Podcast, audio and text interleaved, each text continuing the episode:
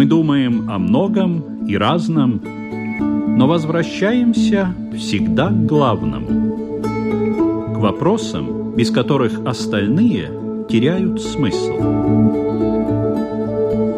Беседы о главном на Латвийском радио 4.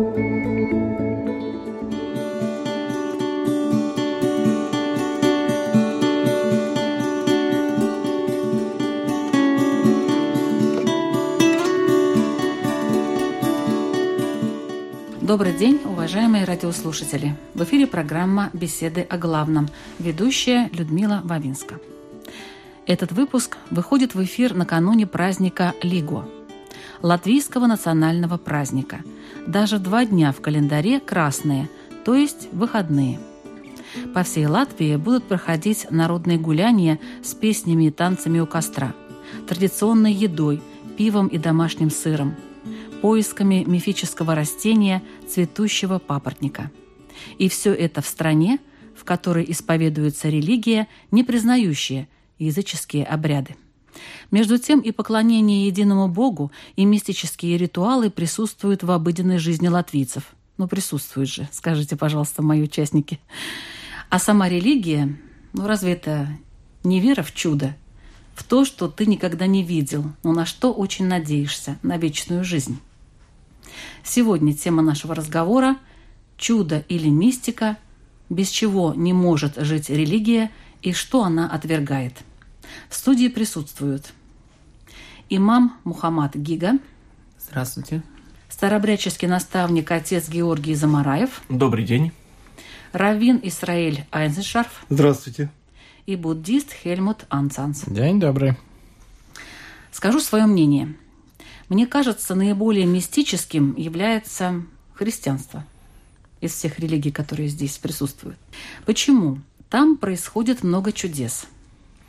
Начиная от воскрешения Христа, заканчивая, или, может быть, не заканчивая, продолжая тем, что в христианстве много разных святых, которые отвечают за разные сферы деятельности человека. Вот надо, если что, помолиться одному святому, если что-то другое происходит, другому святому надо помолиться – есть еще чудотворные иконы, которые мироточат, между прочим, иногда. То есть много чудес происходит у нас в христианстве. Правда, отец Георгий? Э, чудеса есть.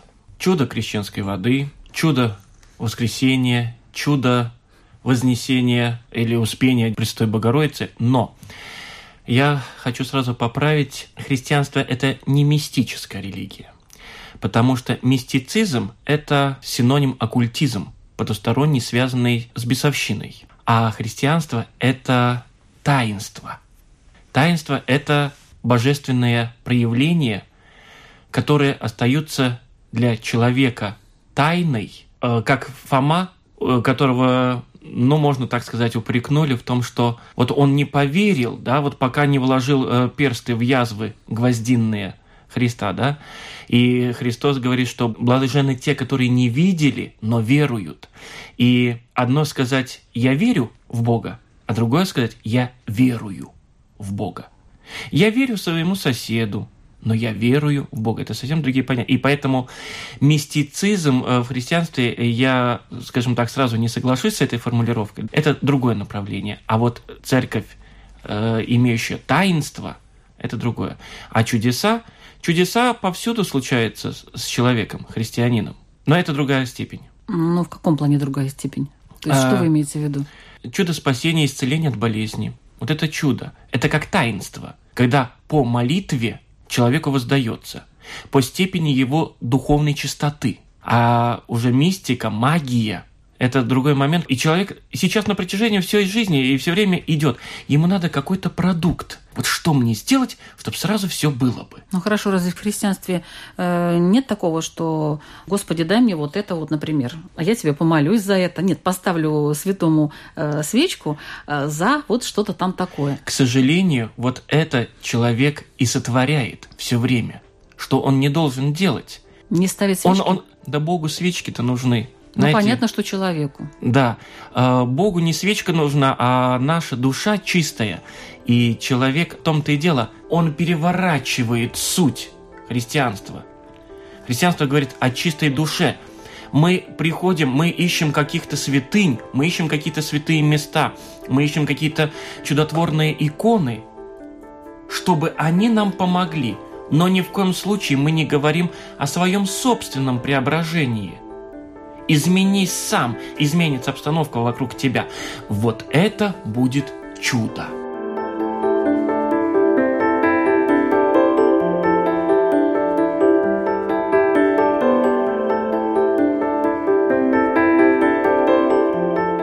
Как-то раз тут э, был э, лютеранский пастор, и он, может быть, не совсем понял это слово, но его очень заинтересовали джины, которые присутствовали в рассказе Мухаммада Гиги. Мне интересно, что это за джины? Вот мы в Европе, здесь, воспринимаем джинов э, по фильмам. То есть это такие полувоздушные существа, которые живут в бутылках или в каких-то других сосудах закупоренных, прикованные к этим сосудам волшебными наручниками и обладают силой исполнять желания. А что на самом деле? Что это за джины, Мухаммад? По нашему убеждению есть четыре одушевленных созданий. Это человек, это ангел, это животное и это джин. Человек создан из земли, ангел создан из чистого света, а джин создан из пламени огня. И все эти рассказы насчет э, ламп, заточений и так далее, э, во время пророка Сулеймана, по нашим убеждениям, пророк Сулейман, у него была определенная власть, то есть Всевышний даровал ему власть, такую, что в его подчинении были не только люди, но и джинны. Джиннов, кстати, мы не можем увидеть в их настоящем виде, как они созданы. Они только когда принимают образ кого-то, тогда мы можем их увидеть. А какой а, образ они могут принять? Они могут принять образ людей, но это будет с какими-то недостатками. Например, может быть вместо ног копыта, например. Глаза могут быть как у кота и так далее. И были примеры в реальной жизни, когда люди встречали таких. То есть образ человека, мужчины или женщины, но с какими-то недостатками. Как, например, и видели, что вместо ног человеческих, что действительно были копыта. Вот этот джин принимает облик. Поэтому, по нашему убеждению, нету никаких привидений, никаких инопланетян, никаких домовых, а есть джины, которые э, живут порой в каких-то домах, и, знаете, они жили на поверхности Земли, потом строили эти дома, и потом они, получается, человек пришел и мешает этим джинам э, спокойно жить. Поэтому, э, в свою очередь, эти джины пытаются помешать этим людям, пугают их по ночам, вот как мы рассказывали в предыдущих программах. И еще хотел бы вот насчет пророка Сулеймана. Джин, который ослушивался его, он заточал в лампы в качестве наказания. И были во время пророка Мухаммада были такие э, случаи, когда сподвижники находили эти лампы, и оттуда выходили джинны. То есть, То есть самом... эта сказка на самом деле На самом деле вот это мультик как Аладдин интересно. и так далее. Да. На самом деле это не так взято просто, как выдумано. А это действительно такое было. А как с ними бороться? Можно с ними как-то или договариваться? Конечно, не знаю, как с ними общаться. Среди джинов, так же, как и среди людей, встречаются разные, и верующие, и неверующие, и богобоязненные, и святые, и грешники, и так далее. Но большинство сказано То есть, они... еще раз, это особая какая-то каста? Это Потому мир что там верующие, джинов. неверующие. Да, это мир. Мир как мир людей, так а, и мир джинов. Отдельный мир. Да, если мир ангелов, они только верующие. Другое измерение. Они живут на этой земле, просто мы их не видим. Они нас видят, но мы их не видим. Mm. И вред, который приносит джин, это мы чувствуем внутренним голосом. Уши этого не слышат, но через сердце они научают нам, и внутренним голосом человек понимает. Поэтому пророк говорил, есть ангелы, которые научают благое, а есть джин, который научает плохое. Поэтому иногда вот когда хорошие мысли приходят, какое-то доброе дело сделать, это ангелы помогают, как подталкивают к этому. А когда джин, когда что-то плохое приходит на ум, то это джин научает. И поэтому здесь уже духовное состояние человека. Насколько он богобоязненный. Если он благочестивый, богобоязненный, легко может отогнать эти мысли и не последовать этим наущениям. А человек слабый, зачастую нерелигиозный или неверующий и так далее, то он легко может поддаваться на эти наущения. Но джин может как-то физически повлиять на человека? Или Конечно. Он только... Конечно, Тоже? были очень много случаев, в том числе и мои ученики, которые говорят, что их душит. Что-то ночью их душит. когда они э, имя Бога, как у нас Бисмилlah, например, с именем Бога, отпускают их. Это реальные случаи, которые и с девушками, и с парнями случалось. То есть ночью говорит, я не могу, я просыпаюсь, не могу дышать. То есть кто-то меня душит. Но это только ночью или днем тоже он может? Это днем тоже может, да. Просто ночью так уязвимая такая. Да, Хорошо, бывает. а такой вопрос, допустим, джинны душат только мусульман? Нет, нет, абсолютно. Людей, людей, они же вредят людям. Они вредят людям. Извините. Да, не только То есть всех? Да, да. А какие молитвы могут помочь? Мусульманские есть. или вот, может быть, другие молитвы, если человек, скажем, другой веры, они тоже могут помочь есть в таком случае? Знаете, как говорят, одержимые. Бывает же, вот, бывает человек говорит нечеловеческим голосом. Это много можно и в интернете посмотреть. Это реальные истории. То это сказано, что этот джин заходит в тело человека. Джинны, они могут заходить в тела людей. И они могут говорить на языке этого человека. Это то, что мы видим. То есть это, знаете, вот кто-то может подумать, это может как вот, мистика или какая-то фантазия, но это то, что мы видим. И этому всему есть объяснение. Все эти явления, которые происходят с людьми, есть этому объяснение по религии ислам. По религии ислам очень легко можно это объяснить. А есть такой хозяин, скажем, джинов? Это то, что сатана, это самый главный он, иблис. Да? Его, да. Угу. Он праотец всех джинов. Он раньше был верующим на самом деле. Он не был ангелом. В исламе такого понятия, как падший ангел, не существует. Он был э, джином, верующим. Потом он... Э, а во что он верил? Он видел в единого Бога, как и полагается. Как верил в единого Бога. Потом случилась там длинная история, потом как-нибудь другой раз расскажу. Потом он отступил от веры. И Бог дал ему знать, что он никогда больше не вернется к истинной вере, и он будет вечно без конца гореть в аду.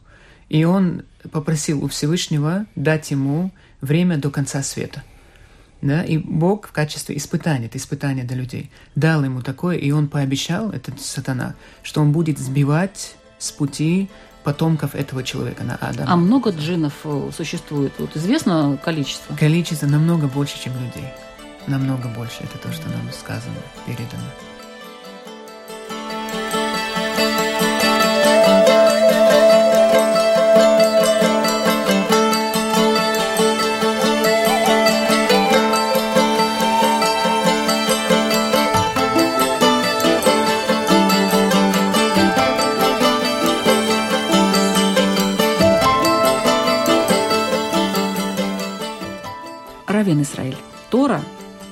Наверное, вообще уже очень мистическое изобретение людей.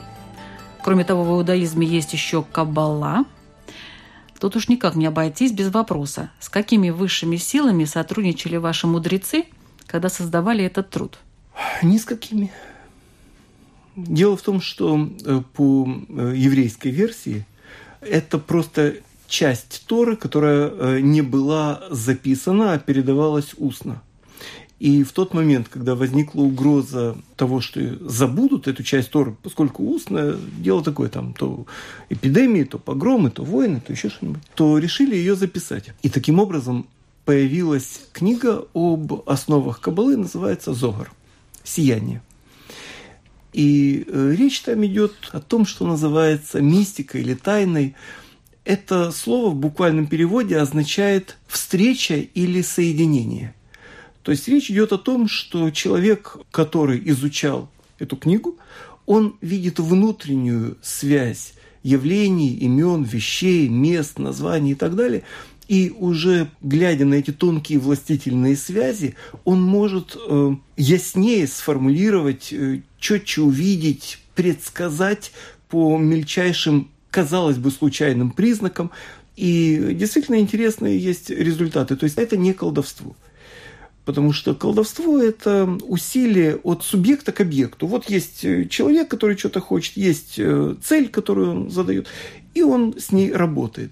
В еврейской версии оно иначе. Это человек, который обращается к Богу, и это не обязательно просьба. И дальше он рассчитывает на то, что Бог или поможет, или не поможет. То есть даже если он просит о запретном, о некрасивом, о неуместном и так далее, он не несет ответственности за это, потому что, ну, если оно не угодно Богу, значит, этого не будет, не произойдет. Но если да, то произойдет. И э, случай, который у меня просто вот перед глазами. Э, мама, которая когда-то заболела очень тяжело, и врачи давали не более полутора месяцев, прожила после этого еще больше 40 лет по молитве вот э, такого каббалиста. То есть это особая какая-то молитва получается? Это не особая молитва. Дело не в порядке слов, тогда это было бы просто заклинанием. А речь идет о том, что человек попросил у Бога, абсолютно ничего не желая для себя, то есть там корысти-то не было, просто излечение для вот этой женщины, для моей мамы. И ее настолько все прошло, что врачи, ну если бы не снимки, да, то они бы решили, что они поставили неверный диагноз в свое время. А кто может заниматься кабалой? Это какие-то особые люди? А, нет, ну что значит особые люди? Заниматься кабалой может с еврейской точки зрения только соблюдающий заповеди еврей, достигший определенного возраста, определенной зрелости, когда ум, воля, эмоции приходят уже в некоторое равновесие. При этом он ведет семейный образ жизни, все в порядке, и вот он может заниматься с учителем один на один, ничего не желая для себя из материальных благ. Потому что все остальное – это, э, ну, кич. Это просто способ отъема денег у легковерных людей, следующих за модой. Но сейчас, кстати, модно. Вот кабала это, это очень модно. Любую идею можно довести до абсурда или сделать источником дохода. Так и религиозные понятия точно так же поддаются, наверное, даже с большей легкостью, абсурдизации. Если у человека ничего не получается в результате, его усилий. Это еще не самый худший результат. Хуже, если у него начинает получаться. То есть он приводит в движение силы, которые он не может контролировать, которых он не имеет никакого понятия. И вместо того, чтобы владеть ими, они завладевают им. Раз дверь открыта, или один туда зайдет, или другой зайдет. С какой стороны? Поскольку кабала – это, сейчас бы мы выразились, это кабель высокого напряжения, то он требует дополнительной техники безопасности. Она очень четко и подробно оговорена, это не предмет для сегодняшнего беседы. Вот. Но если человек относится к вопросу легкомысленно, то он может просто пострадать. У меня есть знакомые, и не один, которые, занимаясь кабалой у выпускников экспресс-курсов, они доходили до психиатрической клиники.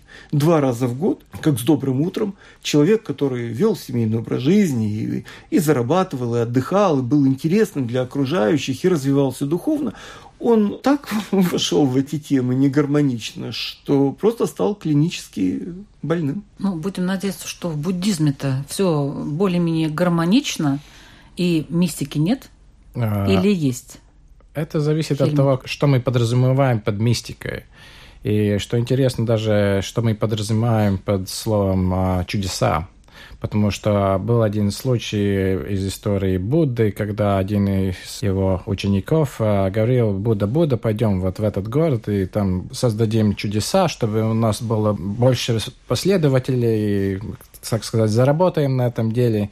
Будда говорил, что есть три вида чудес, о которых я могу говорить на основании собственного опыта. Первый – это чудеса сверхъестественных сил, с помощью которых можно проявлять много тел, проходить сквозь стены, ходить по воде и даже посещать э, уделы богов. Второй вид – это чудесное чтение мыслей других людей.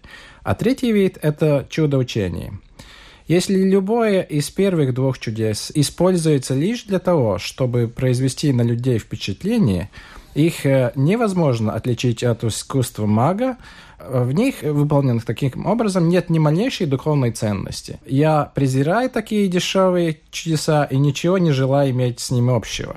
И я думаю, это как бы тоже связывается с тем, что если создаются какие-то дела, какие-то получаются ситуации, которые невозможно объяснить, исходя из того мировоззрения, которым мы пользуемся, это еще не говорит, что это, во-первых, что это невозможно, а всегда самое главное цель Почему мы это делаем?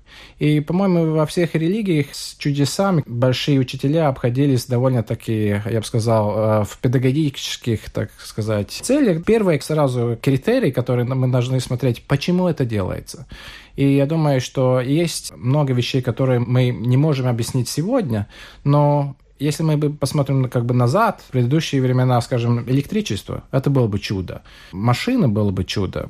Чудо Много то, что мы не было, знаем да. и не понимаем. Да. Как действует. И, и исходя из этого, я бы сказал, что много из вещей, о которых уже говорилось здесь, это мы обычно называем сверхъестественное, но это не сверхъестественно, это совсем естественно, но мы только должны понимать, с чем мы общаемся и какая наша цель. Я слушал насчет э, э, джинов, но интересно, что в буддизме тоже подразумевается, что есть много существ, которых мы просто не видим. И мы как бы обитаем вместе с ними. И что интересно, что многие из этих существ э, тоже имеют намного э, более длинные жизни, чем мы. И они действительно создали свои обители где-то, свой дом, и мы туда вторгаемся, вот э, там построили забор, вот тут будет мой дом, там начинаем там копать и строить, ломать. И они, если мы э, не договорились, если можно так сказать... А с ними э, можно договориться? А с, с ними можно договориться, да. Есть специальные как бы ритуалы, где э, договариваешь и просто объясняешь, что, например, э, перед ретритом, э, обычно, особенно долгосрочным, человек, который приходит на это место, он э, как бы договаривается с этими, они называются как бы э, духи, которые как бы владеют этой местностью. И ты просто приходишь действительно как гость какой-то. Как, да? В принципе, как гость, да. И, и объясняешь, что бы ты будешь делать, что ты э, будешь э, тут делать благие дела, что для пользы э, всех и не только меня самого. И они э, действительно оставляют тебя в покое. А бывает ситуация, когда люди это игнорируют, и тоже получаются разные там нервные расстройства и другие дела. И люди с этим сталкивались, действительно. Это реальность, я бы сказал, это не что-то сверхъестественное, это просто результат нашего незнания неведение. И все.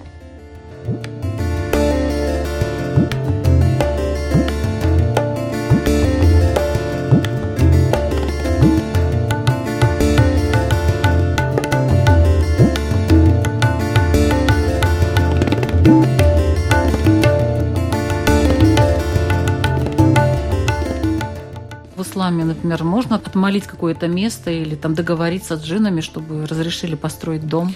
Есть определенные аяты из Хурана. Конечно, если читаешь, то вот как было сказано э, насчет договориться. Кто-то может договориться, но пророк советовал читать защиту. Читать защиту, и тогда вынужден просто они уйти, потому что договариваться с джинами, это они очень большие обманщики бывают. Они очень так обманывают, могут э, Разрешить, а потом сделать что-то плохое? Да, совершенно верно. Поэтому пророк советовал читать суру.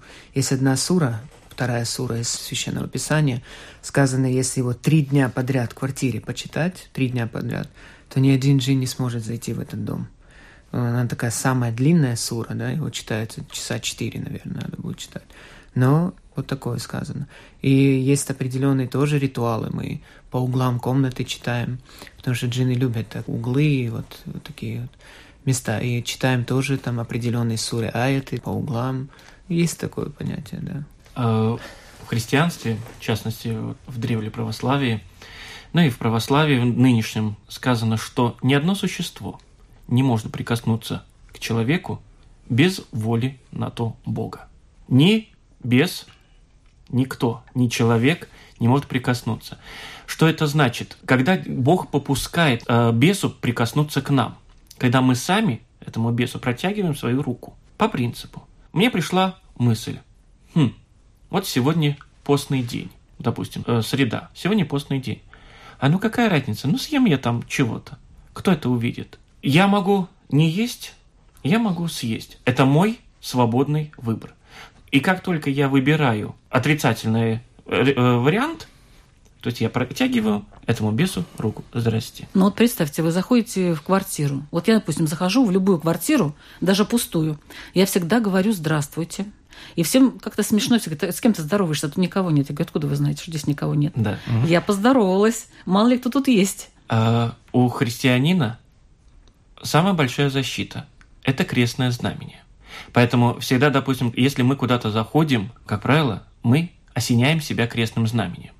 А, сотворяем молитву. Элементарная молитва хотя бы «Господи, помилуй», или если человек знает «Господи Иисуса Христа, Сына Божий, помилуй меня», да, то есть мы себя как бы защищаем, мы себя ограждаем.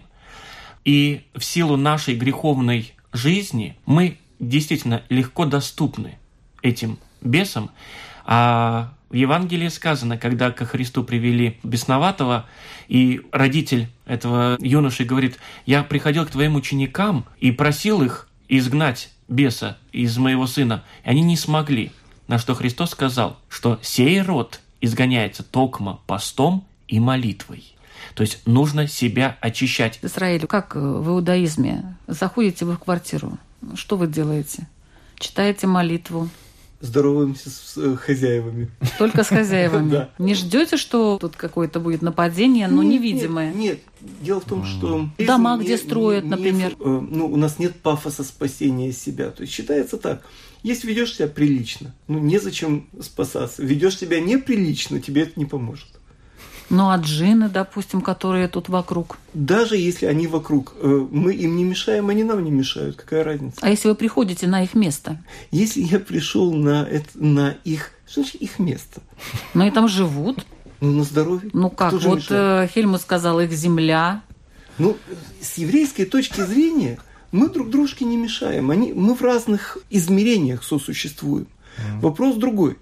И здесь я соглашусь э, с Георгием, что если мы открываем для них дверь своими поступками, намерениями, мыслями, я не знаю, тогда они заходят. И тогда с еврейской точки зрения пост, э, молитва э, или здорование или нездорование, оно не поможет. Но если ведет себя человек прилично, то ему это и не нужно. Просто веди себя прилично и живи, давай жить другим с еврейской точки зрения есть силы соединения, то, что называется ангелы, и есть силы разъединения, то, что называется ангелами-обвинителями и так далее.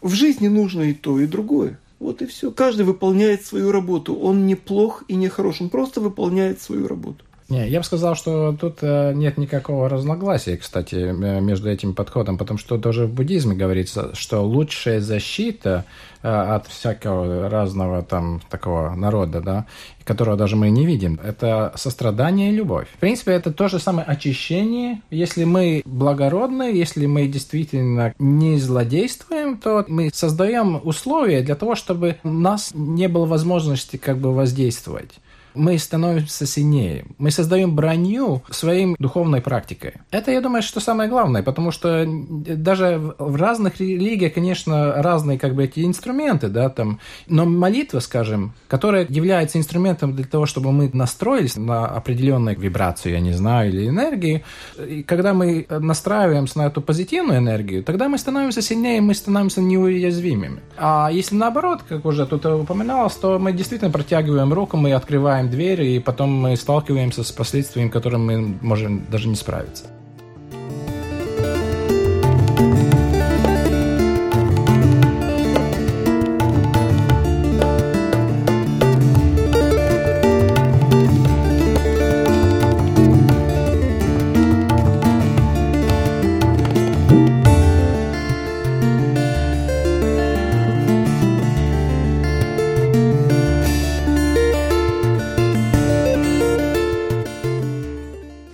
Вернемся к празднику Лигу. Вы отмечаете этот день?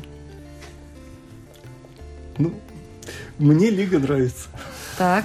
Пиво со скидками, сыр хороший. Вот. Ну, согласен. С, да, с, с еврейской точки зрения нет никакой проблемы в праздновании Лига как национального или местного регионального праздника. Если не вкладывать э, в это дело религиозное содержание, там, э, я не знаю, опять же, поклонение каким-то силам, э, ритуалу и так далее, а просто встретиться с друзьями, попить пиво, закусить и провести время на природе, опять же, почему нет? То есть то же самое, что с рождественской елкой. Если в это дело вкладывать религиозное содержание, еврею категорически запрещено. Тогда это все с нашей точки зрения язычество и так далее. Но если это просто традиционный, местный, национальный или региональный праздник, почему нет? В буддизме? А, Вы отмечаете, Хельмут? Я бы сказал, что я так, э, тоже отношусь к этим довольно спокойно, потому что, во-первых, я бы даже сказал, и э, разного рода языческих э, традиций в принципе у нас нет. Это мы создали их сейчас с 20-х годов, потому что нет живой традиции. А разве не было Лигу до 20-х годов? Не, было, но я говорю, это менялось с соответствием с обычаями, обрядами. Это не религиозный праздник, во-первых. Не, ну понятно, но ну, дело в том, что да. там есть определенные ритуалы, которые как раз-таки вот э, сводятся к язычеству. Например, когда прыгают через костер. Ну да, но, по-моему, это я особого внимания этому не уделил бы и особенно не напрягался там э, найти какое-то духовное или религиозное приложение к этому. Это просто традиции, ну там прыгают, ну и прыгают. Ну, там, прыгают, и... ну и прыгают, Ну да, да там напились, ну и тогда Отец начинают Георгий, прыгать. И вы начинают искать через там папоротник. Ну, там, да, я лично не праздную праздник праздник Лига, ну, во-первых, я а пир... шашлыки? Латышское национальное блюдо шашлык. Да, это да, уже да. настолько знаменито, что Я даже... о нем уже даже не сказала в предисловии да, специально. что у меня даже студенты иногда в сочинениях так и пишут. Потребляли латышское национальное блюдо шашлык. Да, уникально. Все правильно. Все правильно. А, я не праздную, во-первых, я не пью пиво, мне не нравится просто этот продукт. Мне лучше выспаться, скажем так, элементарно. Mm-hmm. Но это, скажем, даже во-вторых и в-третьих, а в-первых... А в вашей общине вот а, празднуют, отмечают кто-нибудь? Ну, это индивидуально каждая. Mm-hmm. Встреч... Но вы не запрещаете, не запрещаете а, это. Да, как говорится, я никому в рот не смотрю. Это дело каждого, он должен понимать, где он нарушает, где он что. Люди встречаются, общаются и все прочее. А с точки зрения христианства, конечно же, одна из составных частей суточного богослужения – это полуночь полуношница. Полуношница – полночь, да, и в одной из молитв э, читается «С жених грядет в полунощи». То есть полночь мы ожидаем, по примеру тех мудрых дев, со светильниками мы ожидаем жениха, ведь сказано «Зачем застану, затем и сужу» да, то есть за каким делом тебя переход в иную жизнь застигнет, э, зато тебя и будут, как говорится, судить один из вариантов. И поэтому мы никогда не знаем, Нельзя что будет пить через... пиво, да? Да. Ну, и шашлыки есть. А, пиво, и пить, пиво пить можно, но не хмельное, солодовое. Угу. Хмельное пиво – это уже латышская традиция приучила русских. А до этого, потому что на Стоглавом соборе при Иване Грозном запрещено было, отдельный пункт запрещено пить хмельное пиво как одурманивающее. Хмель как одурманивающее вещество. Вот. да? А солодовое почему нет? Угу. Да? Но вы можете встретиться и 20 и 19 и 18 посидеть, да? То есть не принципиально, а, да? Да, не, не принципиально, да. А здесь уже просто вели Праздники мы все любим. Мы знаем, когда Рождество, мы знаем, когда Масленица, мы не знаем, когда Рождественский пост, как Великий пост нужно держать. То есть вот мы стремимся к праздникам, мы стремимся к каким-то магическим действиям. Я сделаю это, и у меня все будет окей. А то, что я должен сам трудиться, изменять себя, и будет вокруг меня изменяться общество, это вот мы до этого не доросли. Мухаммад. Вы знаете, я с этим... Но вы, таким... наверное, не знали еще об этом я празднике. с таким явлением только вот ознакомился, когда переехал сюда, А Иванов день вот такой вот был? Тоже, Тоже на моей памяти. Но мы, знаете, всегда смотрим на истоки. Это очень важный вопрос, так как пророк Мухаммед, он пришел как раз, чтобы убирать вот подобного рода проявления язычества, перепрыгивания на костер. В то время еще, извиняюсь, голыми они делали обхождение вокруг Кабы, кто-то поклонялся сухофруктам. То есть вот это и есть это языческие такие ритуалы. Поэтому надо смотреть на исток. Иногда бывает такое, что исток какого-то праздника он языческий, но потом со временем он превратился в какой-то традиционный или национальный праздник. Но исток же языческий, поэтому мы не следуем этому. Это очень такой э, важный такой вопрос, да. И иногда бывают такие, что вот просто как национальные праздники и так далее. То есть надо смотреть на исток. Это очень важно, чтобы не получилось так, что верующий человек выполняет какие-то языческие ритуалы. Это неприемлемо в нашей религии. И вот как в христианстве запретить мы не можем каждому, да, это свободный выбор каждого человека. Но мы призываем каяться в этом грехе. Как, например, каяться, когда совершается купание на крещение, Потому что это тоже языческий обряд, будем говорить так. Это не является ну, христианским вот это вы меня обрядом. удивили. Да. потому что... Там же, там же ведь э, православные священники стоят э, с крестами. Вот, к сожалению, вот, как в той поэме, все смешалось, люди, кони. Здесь тоже мы начинаем божественное примешивать к языческому. В тот день, когда колдуны, ведуньи шли в эту ночь окунаться с мыслью, что вот они могут очиститься от своих злых деяний – чтобы войти в церковь, да, мы начали этому придавать какое-то магическое действие. Ты очистишься? Нет, в этой воде ты не очистишься ты очищаешься в покаянии. Ты а хочешь... Многие говорят, что очистились. Ну ладно, они... что они, что они чистили? Они чувствуют, что все вот... Они приобрели гормон своего рода счастья, да, они приобрели температурный эффект, который вызвал в них бодрость, бодрость организма. Вот это они приобрели, но не очищение, ну, очищение, покаяние. А, а крещение, когда ребенка а окунают... Крест, окрестит ребенка один раз. А человек принимает крещение один раз в жизни. А что ж он тогда каждый год крестится, получается? Это уже такой пафос. И вот я говорю, мы в церковных обрядах ищем магию. Мы хотим, пришел, окунулся, я чистый. А не то, что выдержать 40-дневный пост и надеяться, что Господь принял твое покаяние. А не так, о, хорошо, все, я пришел, очистился, я могу год не ходить. А и вы знаете, твор... что храмы вообще-то строились, вот эти, которые сейчас у нас, и, ну, я не скажу все, но много достаточно, строились как раз-таки на месте, где находились языческие обрядовые места. Да. И делалось это, э, опять же, для того, чтобы искоренять язычество. Они не выгнали оттуда этих джинов? А, через, мо... через молитву. Через а опять же, то, что это церковь, это не значит, что бес там не может находиться. В церкви? А почему нет? О. Понимаете, церковь дает форму. Церковь дает форму. Вот идет богослужение, она дает форму. А содержание, наполнение человек дает сам себе. Он может прийти на службу, отстоять всю службу и выйти пустым. Потому что он думал, что он завтра сделает, как он перемоет окна, что он приготовит, ага, как он выскажет соседке, что она ему там сделала и, и прочее, прочее. Мы сами даем содержание, то есть церковь дает форму. И бесы могут, и они же, как э, было где-то написано, вот снуют у нас между ног, да, мы переминаемся, мы отвлекаемся, вот мы сконцентрировались, все, Боже, я прошу тебя, так, ага, Машка мне э, дала, я ей должен там сдачу вернуть или там долг, он крадет нашу мысль, да, он все время над нами воздействует. Поэтому вот насколько важно в церкви работать. И дальше еще колдуны так же само ходят в церковь и совершают колдовские обряды, потому ну, что кстати, да, зачастую приходят. церковь, говоря э, о том, что строились на языческих капищах или языческих э, местах, а которые строились на изломах коры, земляной коры, где, как э, считалось, идет поток энергии, и вот колдуны ловили эту энергию, и поэтому идут в церковь и совершают вот эти свои магические обряды. Я помню, когда... Вот, э, Не ходить, одном... может быть? Нет, вот как раз ходить-то нужно. Уходя от церкви, варясь сами с собой, мы как раз еще больше пропадем, потому что бес лукавый нам внушит. Вот ты какой молодец. Зерно гордости засадить в человека очень легко.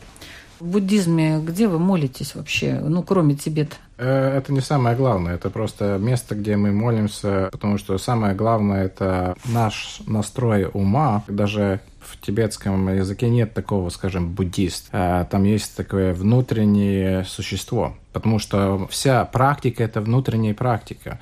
Мы изменяем аспекты нашего же сознания. Где-то мы делаем это, конечно, только чисто как инструмент, который располагает нас к более успешному продвижению по нашему пути. Но, но вы ближе всего к язычеству, так я понимаю, из всех религий.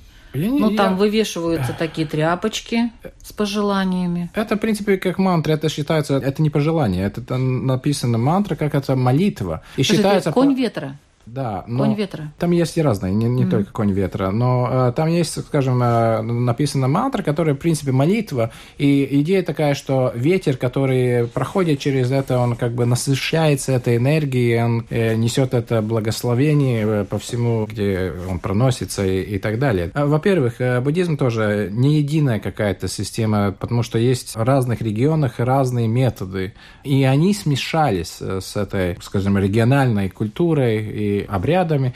И в Тибете, конечно, тибетцы, у них такое мировоззрение, которое полным-полно разного рода духами и разного рода существами. Некоторые из них мы видим, некоторые не видим, так что там э, довольно сложная ситуация, но, скажем так, можно и, и пройти, и можно выжить даже в этой ситуации. В иудаизме более прагматичный подход. Ну, в общем, да. С еврейской точки зрения важно не столько правильно мысли, сколько правильно делание. То есть это скорее не ортодоксия, это ортопраксия.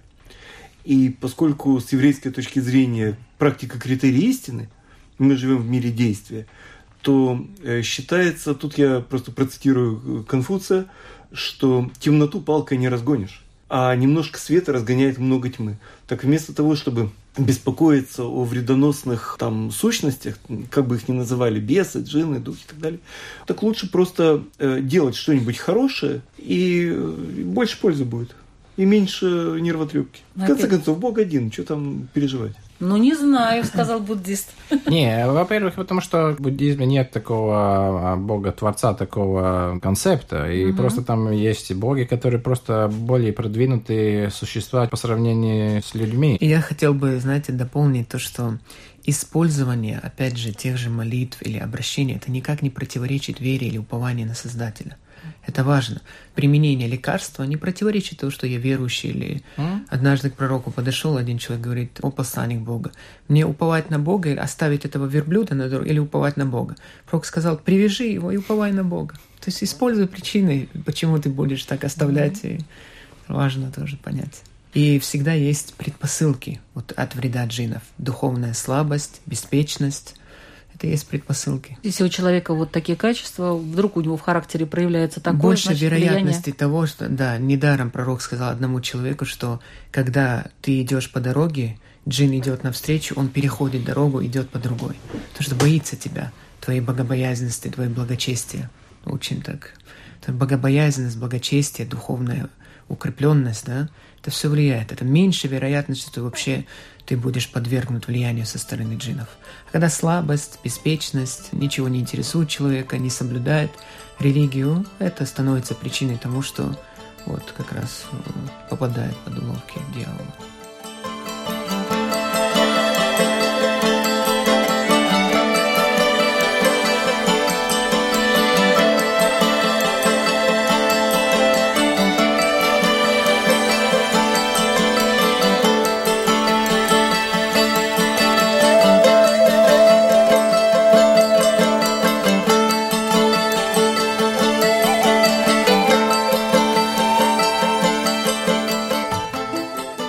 Хотела бы в заключение нашей программы пару слов для радиослушателей, и их скажет э, сначала буддист Хельмут Ансанс. Я бы хотел просто призвать э, людей увидеть как бы э, чудо в обыденной жизни. Просто посмотреть, что происходит с нами, что случается, и увидеть это, я бы сказал, божественное, неповторимое, которое иногда встречается, и мы просто проходим мимо из этого мы просто теряем. Мы теряем очень много, и исходя из этого я просто э, хотел бы призвать более э, внимательно проходить через нашу жизнь. Спасибо. Израиль Азеншарф. Какое еще доброе дело я могу сделать? Допустим, маленькое. Здесь и сейчас, даже без сноски там на философию или на идеологию. У нас тема чудо, мистика. А вы знаете, что э, чудо доброго дела превосходит все любые другие вместе взятые, на мой взгляд. Спасибо. Наставник старообрядческой общины, отец я, Георгий. Я хотел бы призвать каждого задуматься, что я сделал хорошего и что я сделал плохого. Когда я протянул руку ангелу, когда я протянул руку бесу. И чего во мне больше? Зла или добра? Что я вообще жду от церкви? Хочу я себе вот материальных благ? Да, или все-таки духовного, или душевного, потому что мы должны помнить, мир временный, а мир духовный вечный. Спасибо. Э, Мухаммад Гига, пожалуйста.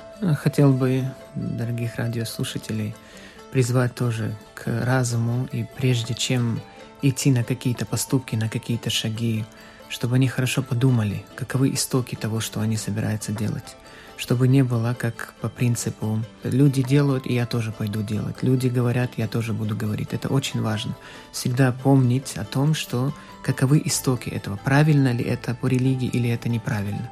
Вот это очень важно. Тогда и поступки, и слова, они преобразятся у людей. Спасибо большое за участие в эфире. Всего доброго. От тех, кто празднует, я думаю, что празднуйте вы спокойно. Лигу – это очень хороший праздник. В эфире была Людмила Вавинская. До встречи.